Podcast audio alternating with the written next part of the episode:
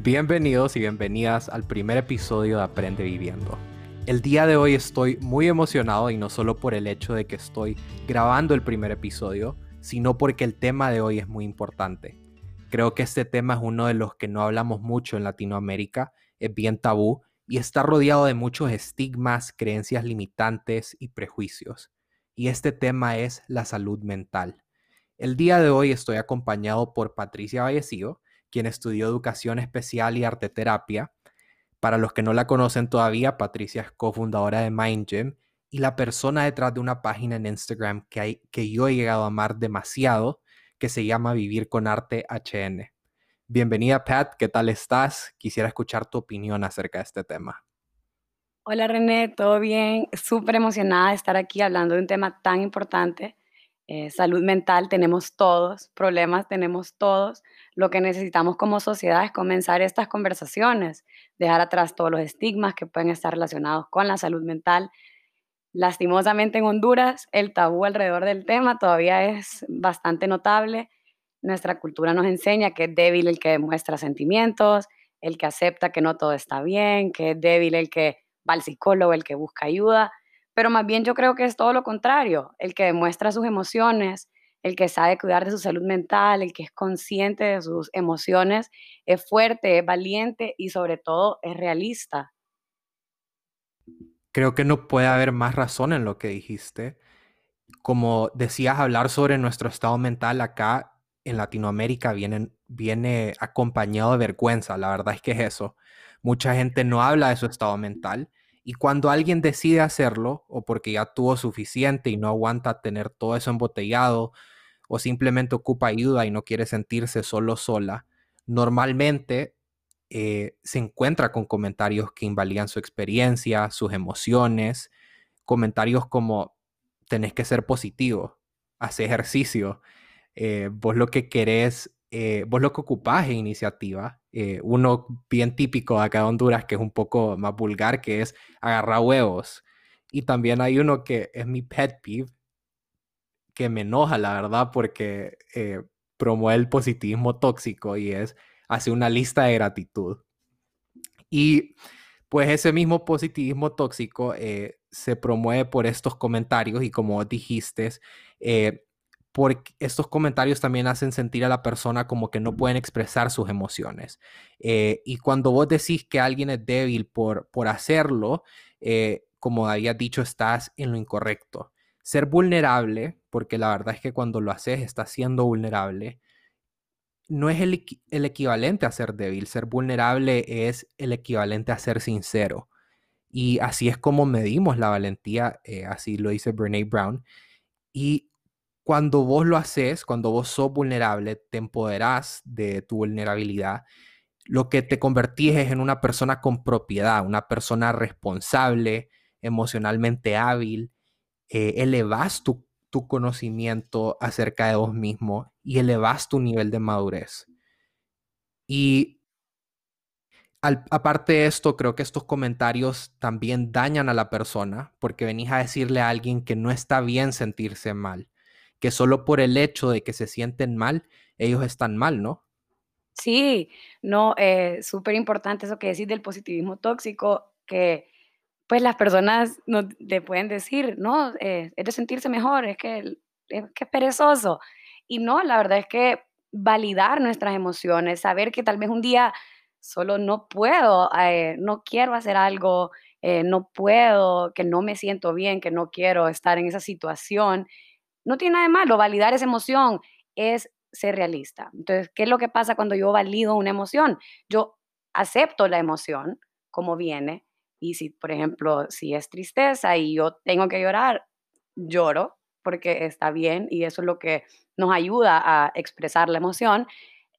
La acepto como viene, la valido y digo, está bien que me siento así, está bien, no tiene nada de malo, me siento de esta forma y luego tenemos que ver como por qué me sentí así, eh, qué podría hacer para, para mejorarme, para mejorar mi, mi, estado de ánimo en ese momento, ver si hay un problema que tal vez no me había dado cuenta que estaba ahí, eh, que es el que me está afectando. Entonces, en verdad, al momento de nosotros validar nuestras emociones, lo estamos haciendo verdadero. Entonces, sí es difícil porque hacer verdadero un sentimiento de tristeza, pues nadie quiere estar, sentirse triste, pero es importante porque al momento de que ya lo haces real, ya puedes manejarlo, ya puedes decidir cuál es el siguiente paso que tengo que hacer. Em, es suficiente con una estrategia de hacer una lista de gratitud, tal vez. O sea, no sé, o ocupás un descanso, o ocupás ir a terapia, pero vos ya podés manejar el sentimiento porque ya lo aceptaste, lo viviste y pudiste pensar de dónde vino, qué afectó. Entonces, apropiarse de nuestros sentimientos es súper importante para poder cuidar de, de nuestra salud mental. Exacto. Por ejemplo, pues algo que se me vino a la mente ahorita, eh, que estaba, estaba pensando acerca de esos comentarios que escuchamos. Es cierto, pues, o sea, sí, a veces ocupamos motivación, a veces ocupamos hacer ejercicio, pero creo que, y eso es acá cuando venimos a la importancia de la salud mental, que cuando una persona está batallando con su salud mental o cuando se enfrenta con un trastorno mental, eh, va más allá de cómo te sentís, va más allá de tus emociones. Eh, la gente no entiende a veces que los trastornos mentales son enfermedades, así como es el cáncer, así como es eh, pues lo del COVID ahorita. El trastorno mental, un trastorno mental no solo afecta tu estado de ánimo, sino que también puede afectar pues tus habilidades cognitivas, que tanto pones atención, puede también bueno, afectar eh, tu cuerpo en sí. Y aparte de eso, pues, pues lo importante de cuidar tu salud mental es que cuando vos cuidas tu salud mental, estás cuidando tu cuerpo, estás cuidando tu desempeño en la escuela, tu desempeño en el trabajo, estás cuidando tus relaciones con tu mamá, con tu papá, con tus hermanos, con tus, eh, bueno, con tu novio, con tu novia y con tus amigos, ¿me entendés? Sí, bueno, y la relación con vos mismo, que creo que es la más importante, porque es la que te dura desde el primer día hasta el último y es la que en verdad tenemos que aprender a convivir con nosotros, que muchas veces, em, no sé, tal vez lo ponemos en un segundo plano, nos, ponemos en un segundo plano. Y la verdad es que no, está bien ser conscientes de nuestras necesidades, está bien ser conscientes de nuestras limitantes también, eh, de las cosas que hacemos bien, y así eh, para poder ayudarnos. Cuando vos decís trastornos mentales, también va más allá de lo que yo siento, va más allá de solo me siento mal ese día, me siento triste. Entonces, no podemos solo poner una estrategia para todos. No hay una one size fits all para esto. Cada persona se maneja diferente, cada persona se cura diferente, cada persona vive diferente. Y, y qué bello, pues, que podamos decir que cada quien puede mejorar de diferentes maneras. Pero por esto es que no debemos nunca pensar que solo hay una manera para curarte. La manera es hacer esto, o la manera es ir al psicólogo, la manera es, no, tenés que salir a correr. Va más allá y no solo cuando tenés un trastorno mental siempre, porque todos tenemos salud mental y la salud mental se tiene que cuidar todos los días. Es un trabajo duro, o sea, es de tiempo completo cuidar nuestra salud mental. Eh, ocupa, ocupamos tener intención de hacerlo, dedicación, ocupamos ver más allá de esto y decir, me voy a cuidar mi salud mental. No pasa de un día para otro, no yo me despierto hoy porque vi una quote en Instagram, ya me amo y ya no tengo problemas, sino que es algo que todos ocupamos darle tiempo, todos. Em, no solo las personas que tienen un trastorno, sino que todos los que tenemos salud mental, que somos todos.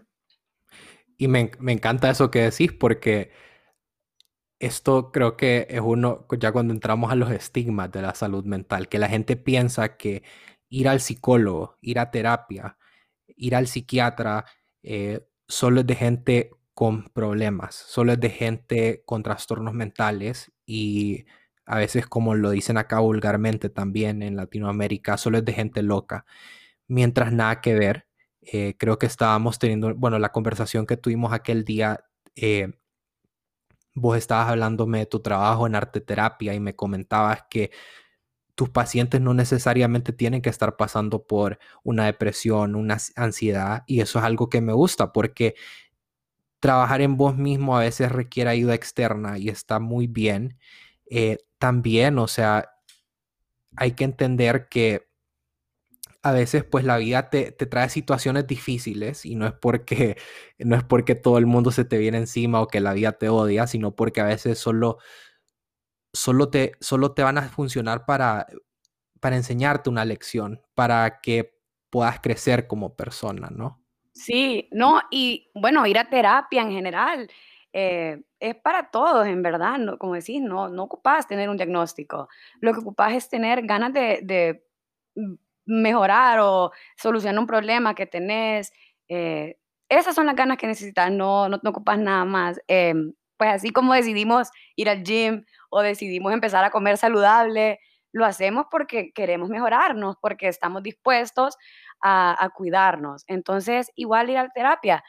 Y volviendo a lo del estigma, así como nosotros estamos de orgullosos que vamos al gym o, ay, vieras que estoy comiendo súper bien, estoy tomándome mis ocho vasos de agua al día, nos hace sentir orgullosos, ¿verdad? Y lo vemos que la gente lo comparte y comparte fotos y todo. Igual debemos de estar orgullosos de que cuidamos nuestra salud mental. Igual de importante es y cero vergüenza al hacerlo. Así como sentimos de orgullo, así diremos de sentirnos. Exactamente. Y también, o sea, aparte de eso, creo que reconocer que aunque tengas un problema o no, vos no sos tus sentimientos, no sos tu trastorno mental, como dijimos, como dijimos, perdón, es importante que cuando vos estés batallando con tus emociones o con tu salud mental, con, bueno, con todo esto en general, con un trastorno, que agarres propiedad de tu persona, que vos sos un individuo único, que lo que estás pasando no te define. Y creo que eso es algo que acá en Honduras sucede mucho.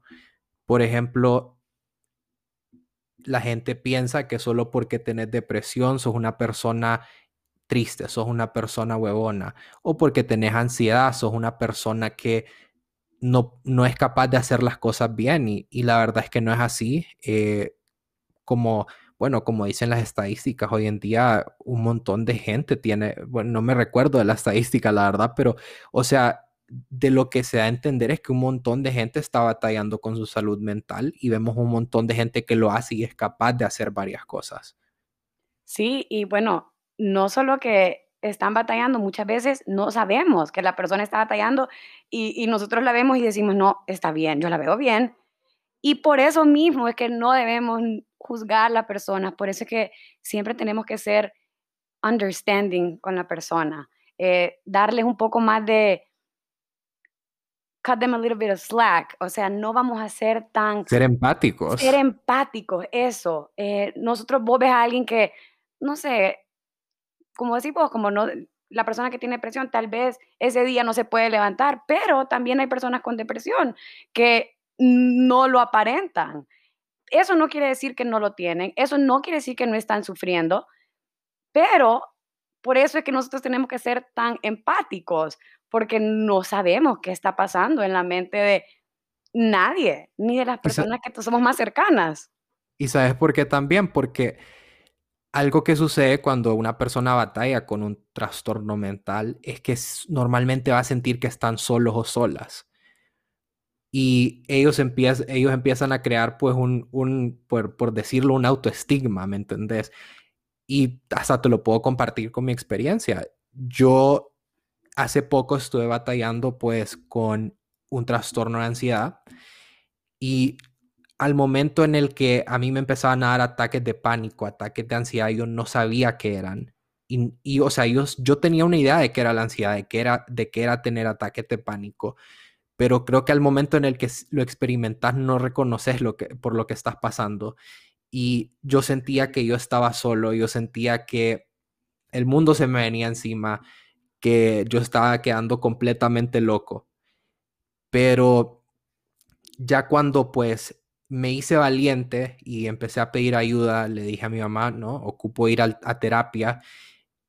Fui mejorando, pero también en mi trabajo en la terapia tuve que entender que yo era René, que yo no era un depresivo, que yo no era un ansioso, que yo era René Umaña, porque cuando yo me empiezo a decir a mí mismo depresivo, cuando yo me empiezo a decir a mí mismo ansioso, pues ahí ya estoy estableciendo, o sea, una forma negativa de vivir. Ya estoy diciendo que eh, creando esta narrativa de que mi trastorno mental no me va a dejar disfrutar mi vida.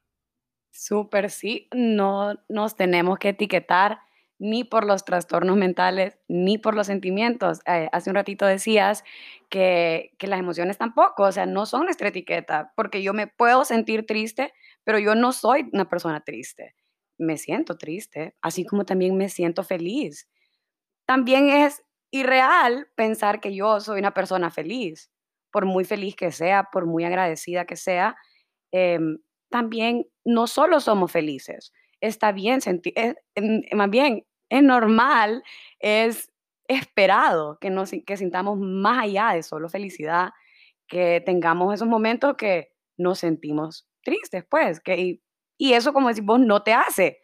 Eh, las emociones pasan por nosotros y es por eso que las tenemos que dejar pasar, para que también puedan salir y después nosotros reflexionar de por qué me sentí así o qué me hizo sentir así, qué o ayuda ocupo. Y volviendo a, sentirse solo, creo que es tan importante también reconocer la importancia de nuestras palabras hacia todos, no solo hacia la persona que está con un trastorno o que está pasando por un mal rato, digamos.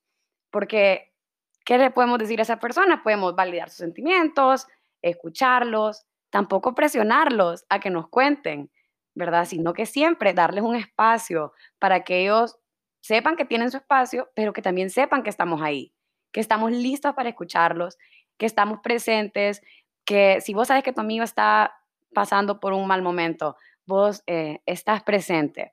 No le tienes que decir, contame, quiero escuchar, pero puedes decirle, ¿quieres ir a comer? ¿Puedo pasar por tu casa un rato? Cosas así que uno, son cosas pequeñas, pero significan mucho. Y también qué, o sea, qué cosa más maravillosa que alguien también cuando, cuando vos estás batallando con algo o cuando que, que, te diga, sabes, no me puedo imaginar por lo que estás pasando, pero yo estoy acá para vos. Si ocupas hablar, si querés hacer otra cosa, ¿me entendés? Que, que, que, que sintas que, que estás acompañado, que no estás solo porque también existe el caso en el que la gente, bueno, cuando ya empezás a, tratar de, de pues, darte una idea de lo que está pasando, que a veces es bien frustrante porque, o sea, a veces ni vos, ni, o sea, ni uno mismo sabe lo que le está pasando y uno, uno lo, a veces quiere disfrutar, y, y, la verdad es que es una realidad, a veces uno quiere disfrutar su soledad para internalizar y, y, como decir, o sea, ok, ¿qué me pasa? ¿Qué estoy sintiendo? Que es una práctica muy buena. Cuando identificas tus emociones, te haces emocionalmente ágil. Y, o sea, es súper. Aparte de esto, pues quería tocar algo que creo que se está volviendo muy relevante hoy en día. Y es, pues, la desinformación que surge en las redes sociales. Por ejemplo, eh, bueno, y no solo en las redes sociales, también como en conversaciones con tus amigos. Yo he escuchado gente que dice, yo soy bien OCD. Y ahí estás, creo que cuando, cuando alguien dice eso, cuando vos decís eso, estás minimizando pues el, e, el, el, trastorno, eh, esa, esa, esa situación que otra persona está viviendo, ¿me entendés? Y también pues le haces creer a los demás que ciertos trastornos mentales solo son acerca de ciertas cosas. Por ejemplo, el OCD, que es muy común que la gente eh, lo use su vocabulario para expresar un, un, un, estado, pues, eh, un estado de organización. de organización. O sea, el OCD no solo es limpiar, o sea, no es, no es tener eh, esa necesidad de limpiar, o sea, va más allá. Puede ser que te, te, arranques el pelo, puede ser que estés hurgando tu, tu piel, puede ser que tengas eh, una fobia hacia los gérmenes y te estés lavando las manos bien, eh, bien seguido. y puede ser muchas otras cosas que a veces no solo, no solo tenemos que cerrar los trastornos mentales a una sola cosa, como lo vemos en las películas, a como lo vemos en las redes sociales, porque un solo trastorno mental creo que se puede manifestar de diferentes formas. Sí, no, y bueno, los trastornos mentales no son adjetivos, no, no los podemos usar como adjetivos, porque me siento mal porque, por ejemplo, lo que decimos del OCD o mucha gente, bueno, y tal vez hasta nosotros, a veces eh, podemos decir, ay, no, qué depresión, me dio que no encontré la talla de mi camisa o no encontré los zapatos que quería. Cosas así que tal vez en el momento lo decimos y ni cuenta nos damos. Pero es importante que empecemos a realizar esto, que aprendamos del tema y que comencemos a cambiar, que no podemos decir esas cosas. No podemos decir, ay, sí, soy súper OCD porque vieras mi cuarto súper ordenado. No es así. Es, es ir más allá. Tener un trastorno no es algo que nosotros podemos solo decir, ay, lo tengo, cuando no lo tengo. Porque hay personas que sí están batallando, están tratando de mejorar y, no puede venir alguien con algo trivial como una camisa o arreglar el cuarto y decir que está pasando por un, por un trastorno. Mientras a veces vos tenés la dicha de estar bien en ese momento, que la verdad es que es una, una falta de, de agradecimiento, ¿verdad? Porque, o sea, aparte de que no reconoces eso, eh, o sea, ya te estás etiquetando como que si tenés un trastorno que no, mientras creo que hay un montón de gente que ni siquiera, como dijiste, que ni siquiera sabe que sufre de uno y, por ejemplo, no tiene acceso a, a un especialista de la salud mental, que creo que es un problema demasiado grande en países como el nuestro. Imagínate ir al psicólogo, al psiquiatra, te puede andar de, de 1.500 lempiras a 3.000 y a veces la gente pues o sea, tiene que priorizar y lamentablemente no, no están priorizando su salud mental porque tienen otras cosas más importantes como ver qué van a comer, eh, ver si pueden mandar sus hijos a la escuela. Y creo que hay que ser conscientes de eso cuando estamos utilizando a veces esos, eh, un trastorno mental como un adjetivo, ¿me entendés? Sí, no, 100%. Yo cada vez que escucho a alguien usar un trastorno mental como adjetivo, por adentro solo quiero gritar, no, porque no, o sea, seamos conscientes, está bien que, o sea, está bien si nos sentimos tristes porque nos pasó lo que te dijo la camisa, o sea, no te digo que no, está bien si en ese momento no estamos decepcionados, pero tenemos que aprender a darle el valor y el peso real que tienen nuestras palabras, no sabemos quién nos está escuchando, no sabemos qué está pasando la persona que nos, o sea, qué está pasando esa persona, la que nos está escuchando tal vez esa persona tiene presión y nosotros no sabemos. Y cómo se siente esa persona al que nosotros digamos eso y le, lo minimicemos. Porque eso es lo que, lo que lo disminuyas a una camisa, cuando es algo que, que uno no puede, cuando vos, vos, experimentas algo así, no lo puedes controlar. Y también siento que es una falta de, de lo que te estaba diciendo, esa agilidad emocional, porque cuando vos sos una persona emocionalmente ágil, yo te aseguro que vas a encontrar o sea, las palabras correctas para describir cómo te sentís. Porque a veces solo conocemos me siento feliz, me siento triste y me siento enojado, mientras que creo que las emociones es algo tan complejo que podríamos hablar de esto en un episodio más. Pero, o sea, vos puedes no solo sentirte triste, o sea, vos pensás que estás triste, pero la verdad puedes estar decepcionado. O puede ser que estás feliz, pero la verdad es que sentís más como un, gozo, ¿verdad? Y, y sí, son, sinónimos, pero, o sea, entre más específicos sos, más palabras tenés para expresarte y no hay esa necesidad de, de disminuir una cosa tan seria como la depresión, la ansiedad, el OCD, la esquizofrenia, lo que sea, a, a un solo evento de tu vida. Sí, la inteligencia emocional es eh, súper importante para reconocer estas cosas, también para saber qué no decirle a las personas, ¿verdad? O sea, vemos a alguien que no, tal vez un amigo de nosotros se abre con nosotros y nos dice, em, estoy pasando por una depresión. No le vamos a decir, Ay, pero yo ayer te vi que la estaba gozando. No, ¿verdad? Porque no quiere decir que la persona que, que está pasando por una depresión no puede pasar un buen momento. Sí puede. No podemos decirle, ah, no, es que vos lo que ocupás es ver todo lo bueno que tenés en la vida. Mira cuánta gente está sufriendo y vos cómo vivís de bien. Tampoco. O sea, tenemos que ser conscientes, tenemos que tener esa, esa inteligencia emocional de decir, no le voy a decir eso, no voy a, a quitarle la validez a su sentimiento o a lo que me está diciendo. Porque la, sí, las situaciones no se comparan, la verdad. O sea, es cierto, hay cosas que, y, pero es bien subjetivo. Hay cosas que, por ejemplo, yo puedo ver más tristes que otras, pero no necesariamente eh, me da el derecho eso a, a disminuir, invalidar las emociones de, una persona, solo por eso. También algo que creo que vale mencionar es qué hacer cuando yo ocupo ayuda, porque yo creo que mucha gente a veces está estancada en ese lugar, está estancada en un mal momento y por estas mismas cosas de las que venimos hablando, de cómo nos, nos hace sentir la sociedad, eh, no buscamos ayuda, porque pensamos que buscar ayuda está mal, que, eh, y, esto lo estaba escuchando yo en un podcast eh, que decía, o sea, está bien buscar ayuda, así, así tal y como buscas ayuda para que te vayan a arreglar el, una tubería cuando se arruina. O sea, vivimos en una sociedad por eso, porque ocupamos del uno al otro y a veces, cuando, a veces esa ayuda que ocupas, pues es una ayuda profesional. Y yo creo que algo que, por ejemplo, yo podría decir de mi experiencia cuando vos ocupás buscar ayuda es que tenés que mentalizarte que en ese momento lo más importante que tenés sos vos mismo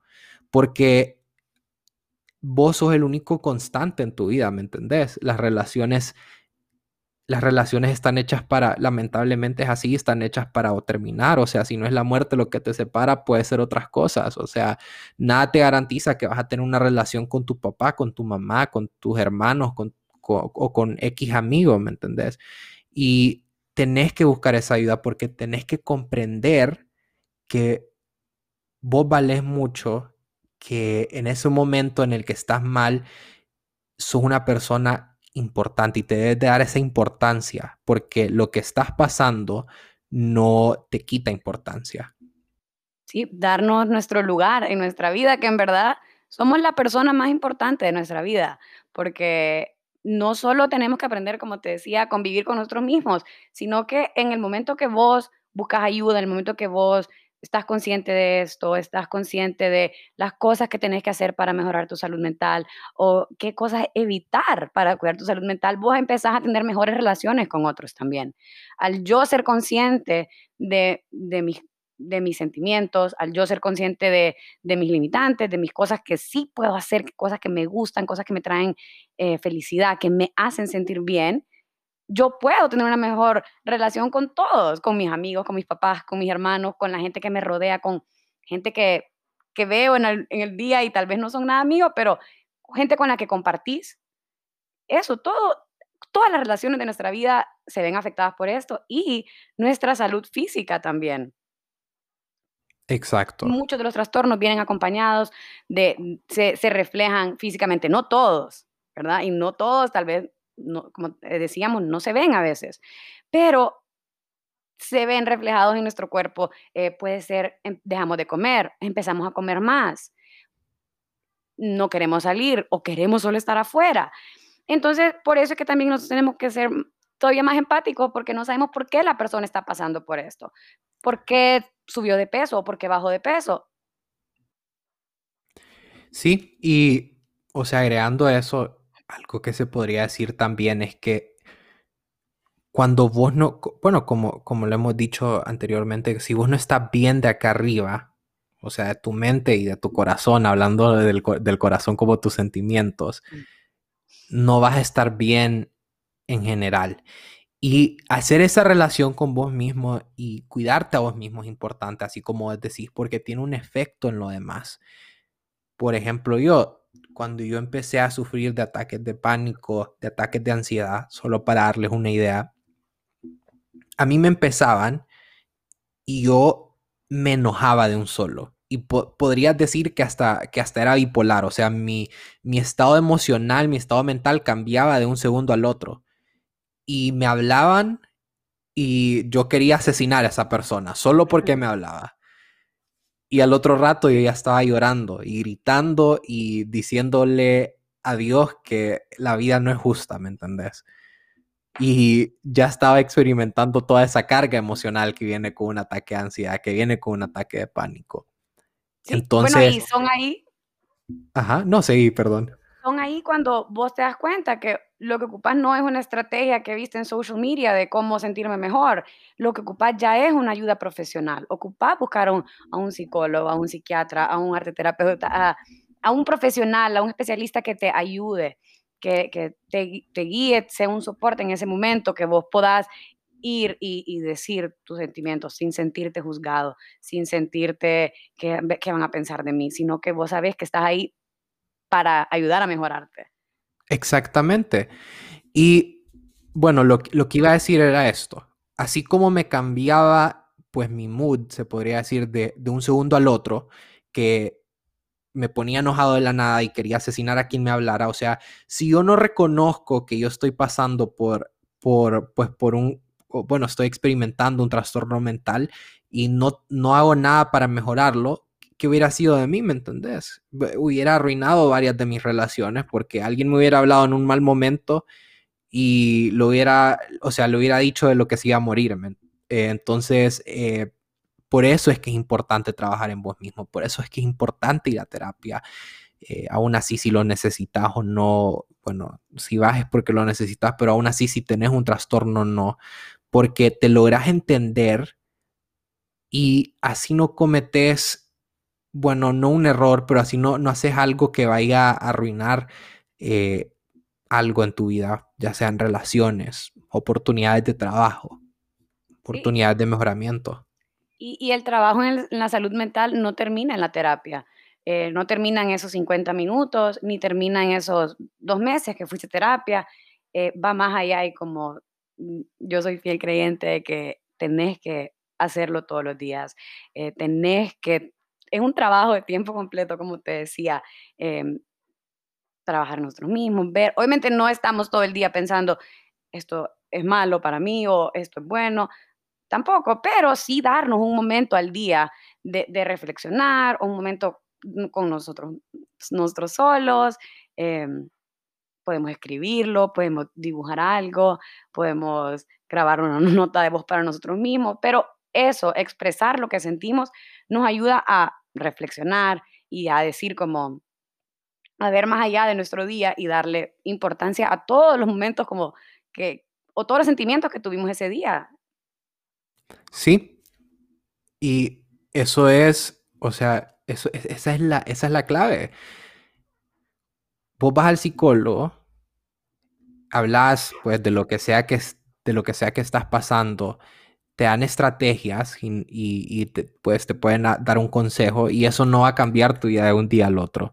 Así como no aprendes a tocar el violín de un día al otro, no aprendes a ser tu mejor versión de un día al otro. Es un trabajo constante. Yo, yo soy fiel creyente de que día a día cambias, que la persona que fuiste ayer no sos la persona que sos hoy, la persona que fuiste hace un segundo no sos la misma persona que sos ahorita, porque la vida es un aprendizaje constante un aprendizaje constante que nos ayuda a mejorar en todo aspecto.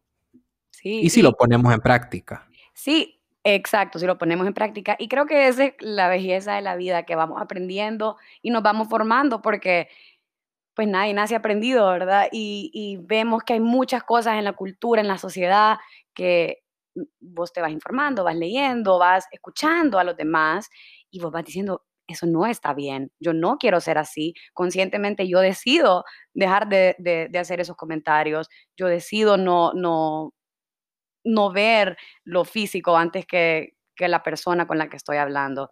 Y creo que ahí cuando nosotros podemos aprovechar la vida, cuando nosotros decidimos cambiar, nosotros decimos, o sea, cambiar, quiero decir, cambiar las cosas que, que, reconocemos como malas, que no decimos como, ay, sí, pero así todo el mundo habla de eso, entonces yo también. No, ¿verdad? Sino que nosotros decimos, yo, yo quiero ser mejor, yo quiero ser mejor para los que están a mi alrededor, para mí mismo. Ser conscientes de, de, de eso, pues. Exactamente. Y no lo pudiste haber dicho mejor. Y es, eh, o sea, vamos a lo mismo, o sea, porque alguien más lo hace, tampoco es que vos lo vas a hacer. Y también eh, es acerca de, o sea, la salud mental, tratar bien a los demás, es mucho de estar conscientes, de reconocer qué pasa en vos y tratar de ser empático con los demás, porque no, o sea, tratar de, descifrar lo que pasa en, la, en, bueno, en el cerebro de alguien más, creo que es, eh, es, una labor, es imposible, o sea, eso es lo, creo que de, de, las pocas cosas que, que, uno no puede hacer, bueno, las muchas, eso, eso es algo, eso, eso es algo que cabe en esa lista. Y Pat, ahora creo que lo único que te quisiera decir y lo, lo único que te quiero pedir, pues para cerrar, es con, qué nos dejarías a nosotros los que estamos escuchando esto? ¿Qué enseñanza, qué podemos aprender de todo lo que hemos hablado hoy? Bueno, yo creo que lo más importante es que sepamos que está bien no estar bien, que está bien tomarnos un descanso, está bien crecer a nuestro ritmo. Cada quien va a crecer al ritmo que cada quien va a crecer. Está bien que cometamos errores, está bien que nos expresemos, y está bien cuidar de nuestra salud mental y darle la importancia, darnos la importancia para poder ser la persona que queremos ser. Exacto. Y es, creo que, creo que eso es como uno de los mejores, bueno, una de las mejores cosas que alguien puede escuchar. Eh, saber que en la vida, pues, no todo es acerca de estar feliz y estar positivo. Que la vida viene con sus ups and downs, con sus altos y bajos, y que es acerca de saber afrontarlos, aprender de ellos y con esas lecciones ponerlas en práctica y día a día convertirte en tu mejor versión. Ahora, Pat, te quiero agradecer mucho por estar aquí el día de hoy y creo que con esto los dejamos y espero que lo hayan disfrutado y que nos acompañen en el siguiente episodio.